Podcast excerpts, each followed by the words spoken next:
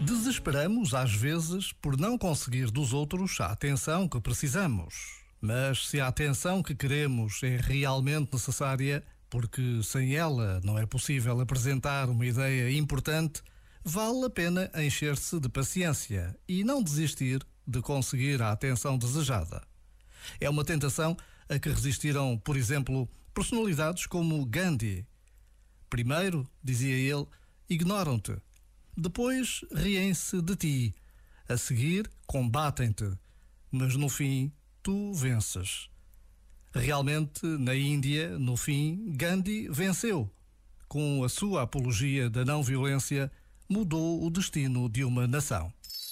Este momento está disponível em podcast no site e na app.